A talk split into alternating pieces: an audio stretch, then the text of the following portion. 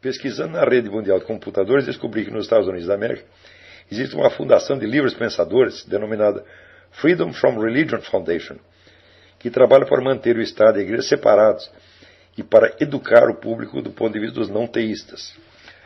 A Freedom from Religion Foundation define o livre pensador como um indivíduo que pensa livremente em matéria religiosa, só aceitando as doutrinas que se conformam com a sua razão, independente de tradição, autoridades ou crenças.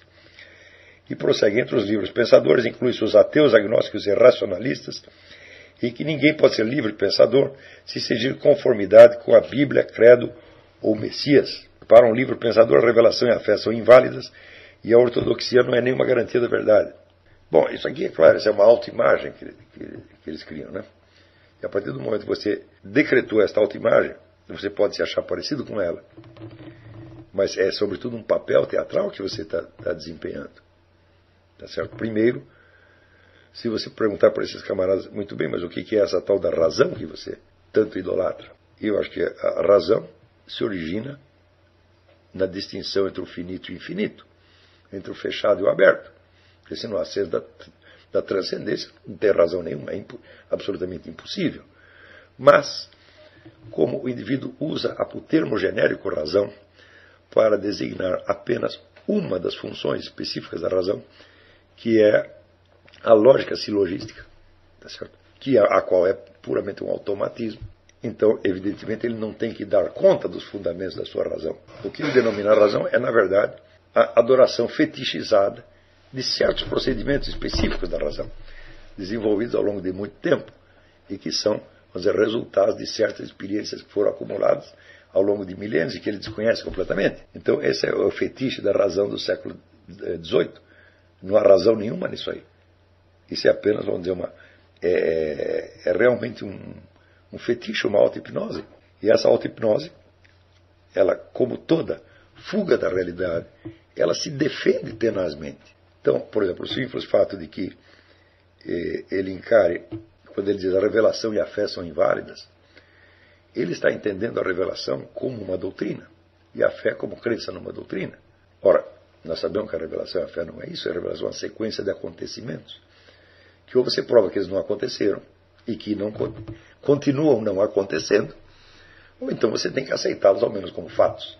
Por exemplo, a, é, quando, quando Cristo cura o paralítico, o cego, e diz: Tua fé te salvou, ele está usando evidentemente uma metonímia, porque quando o cego passa a enxergar, ele tem apenas fé de que ele passou a enxergar, ou isso é um fato que aconteceu no mundo material. Então, a fé pode estar no começo do processo, mas não pode ser o seu resultado. Então, a, a existência dos fatos de ordem miraculosa né, é uma coisa que você só pode negar se for por um dogmatismo cego. O número de fatos miraculosos que tem no mundo é uma coisa tão assombrosa, tão assombrosa. Confrontado com isso, esses camaradas que se acreditam tão, tão realistas, eles estão exatamente como o sapo no fundo do poço. Que pergunta para ele o que é o céu, ele diz que é um buraquinho no teto. São pessoas cegas, burras, tacanhas, tá certo? Quer dizer, sem nenhuma compreensão do que é ciência, do que é conhecimento, mas que eles gostam de posar como se fossem Voltaire, Diderot, os heróis da razão, né? contra o obscurantismo, etc. Tudo isso é evidentemente uma palhaçada. Não tem. Intelectualmente isso é desprezível. Segundo a Freedom from Religion Foundation, os livres pensadores são naturalistas. Dizem eles que sabem o que é verdadeiro, porque a verdade é um nível ao qual uma declaração corresponde à realidade. A realidade, por sua vez, é limitada ao que é diretamente percebido através dos sentidos naturais, ou indiretamente averiguado através do uso da sua própria razão. Ah, muito bem, mas como é possível que existam essas duas coisas? Quer dizer, por um lado, existem fatos confirmáveis pelos sentidos. Por outro lado, existe uma faculdade indutiva e dedutiva chamada razão. Hum? Por que, existe isto? Por que, que isto é assim? Da onde que isto sai? Isto veio pronto? Quais são as experiências que fundamentam né, esta crença? O que, que garante a você que, primeiro, a realidade se constitui somente desses dois elementos? Segundo, que esses dois elementos têm alguma confiabilidade. Quer dizer, este é o, o que esses camaradas fazem é pegar certos conceitos elaborados historicamente e fetichizá-los, como se eles fossem princípios e princípios autoexplicáveis. E não são capazes de desdobrar analiticamente esses conceitos, muito menos de averiguar qual, é, averiguar qual é o fundamento deles na experiência. Por exemplo, eles nem de longe percebem que qualquer dedução, a mais mínima, aliás, qualquer raciocínio indutivo que você faça sobre a realidade, pressupõe a perfeita coincidência entre a estrutura da sua razão e a estrutura do mundo exterior. E esta coincidência, por, por sua vez, não pode ser provada nem por observação sensível e nem por indução científica. Então, o que eles estão colocando como fundamento requer, na verdade, um fundamento sem o qual que não faz o menor sentido. E eles só até incapazes de averiguar este, e perceber a necessidade desse fundamento. Então são pessoas, vamos dizer que, filosoficamente, estão fora da jogada. Né? São primários, são pessoas hum, bobas, né? apenas. Portanto, para uma declaração ser considerada verdadeira, ela deve ser a, possível de ser testada para encontrar evidência ou provas através de repetidos experimentos que a confirmariam. Dizer, um momento. O fulaninho fez um experimento. Hum, e eu fiz o mesmo experimento. E verifiquei a mesma coisa que ele verificou. O teste depende de uma infinidade, portanto, de uma infinidade de testemunhos, porque você não pode, se cada um que fez o teste dá o seu testemunho, você não vai poder, por sua vez, testar todos os testemunhos. Então, aí ele está dizendo o seguinte: nós dependemos da confiabilidade das pessoas. A ciência se baseia inteiramente na confiabilidade dos depoimentos dos cientistas. Inteiramente. Não há nenhuma maneira de você isolar o problema da responsabilidade pessoal, remetendo todos os testes a máquinas, a computadores, por exemplo, que eles façam os testes, independentemente de qualquer viés humano. Hum? Em algum momento, um observador humano vai ter que examinar aquilo e dizer é verdadeiro ou é falso. Isso quer dizer que a adoção deste método que existe não elimina de maneira alguma o problema da credibilidade, da confiabilidade e da fé. Eles estão baseados na fé, numa, na honestidade de uma comunidade científica. Ora, experimentalmente, nós sabemos que essa confiabilidade é mais do que relativa. Mais ainda, em nenhuma ciência o estudante teve ocasião de testar pessoalmente cada um dos elementos que compõem né, o corpo teórico, o corpo doutrinal desta ciência. Portanto, você defende a, depende da confiabilidade de uma tradição. Então, dizer, nós só aceitamos a, a experiência falando, não, isso é mentira. Né? É impossível testar tudo pela experiência. Nós confiamos naquilo que os outros dizem sobre as suas experiências. Que outros? Há aqueles que nós denominamos cientistas. Eu digo, por que? Me dê uma única razão para você me dizer que o indivíduo que tem uma profissão acadêmica, tá certo? na qual ele tem que concorrer com milhares de outros, na qual ele vive envolvido né, em tramas de, como é que se diz, de concorrência grupal, tá certo? buscando, cavando verbas, etc, etc, é mais confiável do que um mártir da Santa Igreja.